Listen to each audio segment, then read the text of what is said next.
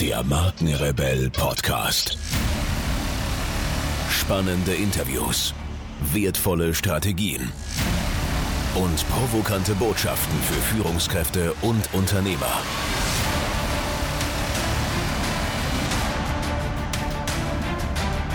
Stell dich den Herausforderungen der Digitalisierung und setze als Marke ein Zeichen. Von und mit Markenrebell Norman Glaser. Herzlich willkommen, ihr Lieben, zu einer brandneuen Markenrebell Podcast-Folge. Mein Name ist Norman Glaser und ich bin Mentor für Unternehmer und Unternehmerinnen in Fragen der Markenführung und Digitalisierung. Heute überrasche ich euch mit einer Solo-Show und dem Titel Raus aus den Schulden. Man könnte jetzt meinen, äh, ich meine wirtschaftliche Schulden oder Unternehmensschulden oder sonst irgendwas. Nein, ich meine raus aus dieser Schuldfrage. Das sind ja auch Schulden, ja. Vielleicht kennst du das. Geh einfach mal in dich. Das ganze Thema Schuld. Wie fühlst du dich, wenn jemand zu dir sagt, du bist schuld? Vielleicht gehst du in eine Abwehrreaktion. Vielleicht gehst du sofort in, wieso soll ich Schuld haben? du suchst Argumente. Ne? Der Argumentekoffer kommt zum, äh, zum Vorschein, kommt ins Spiel und dann äh, wird da alles reingelegt, was man so an Argumenten hat, um klar zu machen, dass man eben nicht schuld ist. Ich möchte mit dieser Podcast-Folge heute für zwei Dinge werben. Einmal für eine neue Unternehmenskultur, in dem es nicht um Schuld geht, sondern darum geht, zu lernen aus Projekten, die vielleicht nicht funktioniert haben. Und zum anderen möchte ich äh, für Verantwortung statt Schuld werben. Das heißt, die Verantwortung für etwas zu übernehmen und damit auch die Verantwortung für etwas sehr Wertvolles zu übernehmen. Denn ein Projekt, das nicht funktioniert, hat ja genauso einen Wert. Nämlich ich weiß, wie dieses Projekt nicht funktioniert. Ich habe ganz viel gelernt in diesem Projekt. Ich werde wahrscheinlich, wenn es ein ähnliches Projekt gibt, dieselben Fehler vielleicht nicht nochmal machen, im Idealfall. Ja? Also es hat einen entsprechenden Wert und es geht um die Verantwortung. Das Problem ist aber, dass wir Menschen nun mal so gestrickt sind, dass wir uns besser fühlen, wenn wir nicht schuldig sind. Und leider in einer Gesellschaft leben, in der die Schuldfrage immer sehr gern gestellt wird, um äh, das Thema dann dort abzuladen. Um dann äh, die Person in den Wind zu hängen und zu sagen, hey, hier, die Person ist schuld für dieses Projekt, haben wir geklärt, ja, Konsequenzen und Strafen folgen, weiter geht's. So. Leider. Das können wir aber ändern, denn äh, auch in unserem Unternehmen ähm, haben wir eine, eine, eine Unternehmenskultur die Möglichkeit, mit ganz neuen Werten und ganz neuen Herangehensweisen äh, Fehler zu gestatten. Ganz bewusst Räume zu schaffen, in denen Fehler gemacht werden dürfen. Also ganz wichtiger Punkt auch äh, Mitarbeitern die Möglichkeiten des Lernens zu geben. Erinnern wir uns an unsere Kindheit. Ja? Was ist dort passiert? Wir haben gelernt, wenn etwas nicht funktioniert, ja, ich erinnere mich jetzt an meinen Sohn oder ähm, äh, generell an kleine Kinder, die mit Bauklötzen irgendwas zusammenbauen oder mit, mit diesen Lego-Duplo-Steinen und so weiter, ja. Die probieren halt so lange, geht nicht, geht nicht, geht nicht, oh, geht. Wow. Ja, ich kann Turm bauen auf einmal. Krass. Ich habe mich also selbst befähigt, indem ich Fehler gemacht habe. Und das Paradoxe, das absolut widersprüchliche ist einfach, dass wir, je älter wir werden, je erwachsener wir werden und später dann vor allem auch in Firmen, geht es darum, Fehler zu vermeiden. Es gibt also keine Fehlerkultur, es gibt keine Räume für Fehler, in denen Fehler gemacht werden können. Es gibt kaum Labs, in denen ich mich ausprobieren kann, ja, in dem ich spielerisch mich mit neuen Themen, neuen Produkten, neuen Strategien auseinandersetzen kann.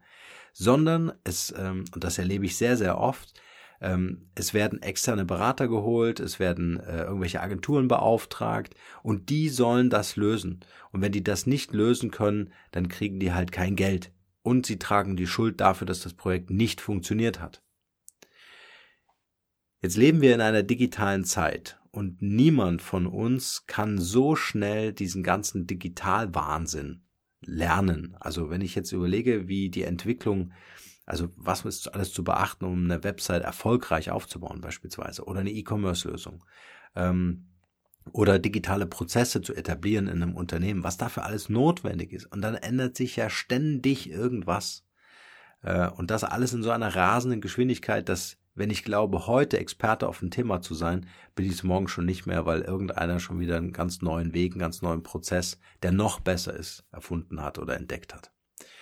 So, das heißt, wir müssen wieder, und das ist auch so, ein, so, ein, so eine Empfehlung für, für, für die Unternehmer da draußen, die das ihren Mitarbeitern ermöglichen wollen, schafft diese Spielwiesen wieder.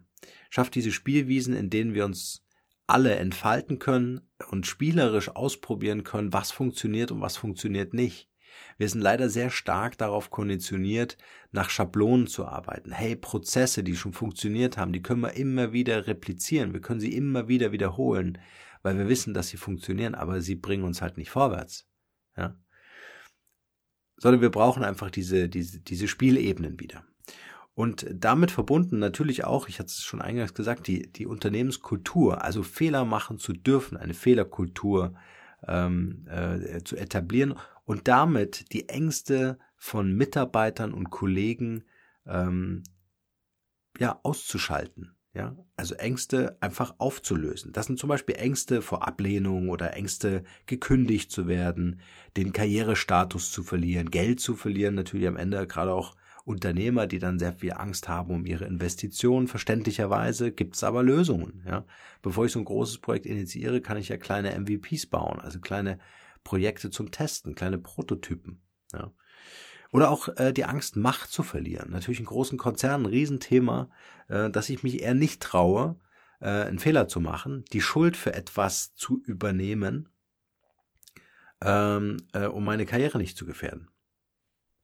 Nach meiner Erfahrung verbringen wir also unfassbar viel Zeit damit, in irgendwelchen Meetings und Status-Calls irgendwelche Schuldfragen zu klären. Äh, Menschen zu finden, denen wir die vermeintliche Verantwortung äh, für das Projekt übergeben, anstatt sie selbst zu nehmen, ähm, in, indem wir uns eigentlich davor auch verschließen, muss man sagen, ähm, dafür auch verschließen, neue Prozesse zu etablieren und zu verstehen, dass niemand voraussagen kann, dass etwas funktioniert, sondern äh, man nur guten Gewissens strategisch an so eine Aufgabenstellung herangehen kann, äh, aber am Ende das Ergebnis zeigen wird, ob es geklappt hat oder nicht. Und auch sehr interessant, ähm, wenn man sich so die Anführungsstrichen Nahrungskette mal anschaut in einem Unternehmen, gerade wenn so mit externen Mitarbeitern oder externen äh, Dienstleistern gearbeitet wird, dann werden die externen Dienstleister am Ende gern geopfert. Also für innerbetriebliche Problematiken, ja, ob das inner, also ob das betriebspolitisch bedingt ist, ja, ähm, äh, dann, dann wird der Dienstleister halt einfach abgesägt. Ja, dann, dann taugt er halt nichts. Warum? Weil er sich nicht an das hält, was wir dem sagen. Ja. Ähm, also das sind dann so die, die, die Bauernopfer, die gebracht werden.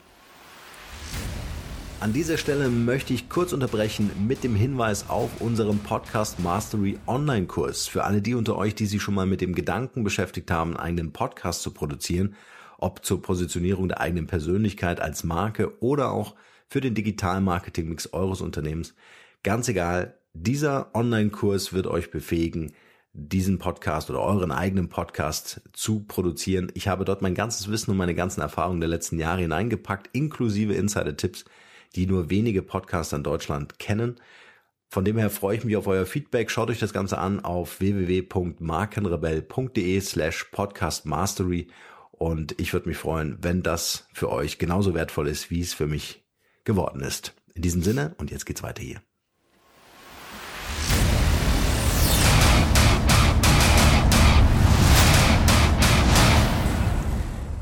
Zusammengefasst, was machen viele, wenn ein Projekt nicht funktioniert? Man sucht die Schuldfrage. So, jetzt haben wir gerade gesagt, dass wir uns das sparen können, dass wir lieber die Verantwortung übernehmen und aus den Fehlern lernen. Es muss aber, und das ist auch nochmal ein ganz wichtiger Hinweis, äh, aus der Unternehmensführung vorgelebt werden. Wenn ich natürlich einen Unternehmenschef habe, der ständig den Schuldigen sucht, dann ist es natürlich schwierig zu erwarten, dass die Abteilungsleiter oder Mitarbeiter äh, ähm, das anders machen. Ja? Also ich muss es vorleben.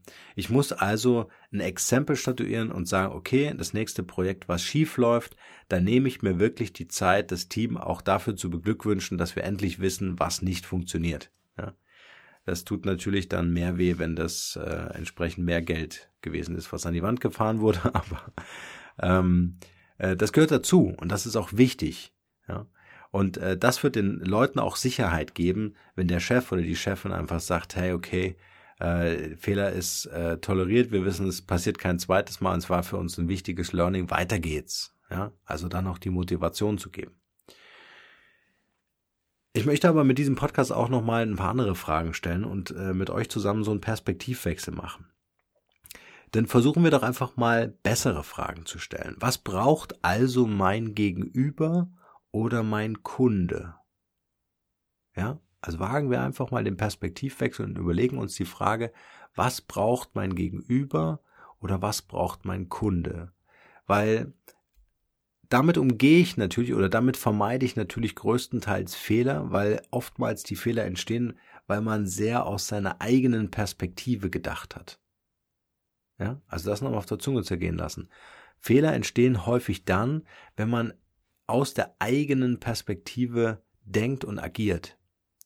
Wenn ich aber ein Team involviere und das Team jetzt nicht nur aus den Mitarbeiterkollegen äh, besteht, sondern auch zum Beispiel externe, also andere Perspektiven einfach noch mit ins Team holt, dann ist die Wahrscheinlichkeit, dass ein Fehler entsteht, wesentlich geringer, als wenn ich glaube, und das sehe ich oft, ja, ähm, äh, zum Beispiel auch Marketingleiter äh, oder Vertriebsleiter, die sagen, ich bin seit 30 Jahren im Business, ich weiß, wie es läuft.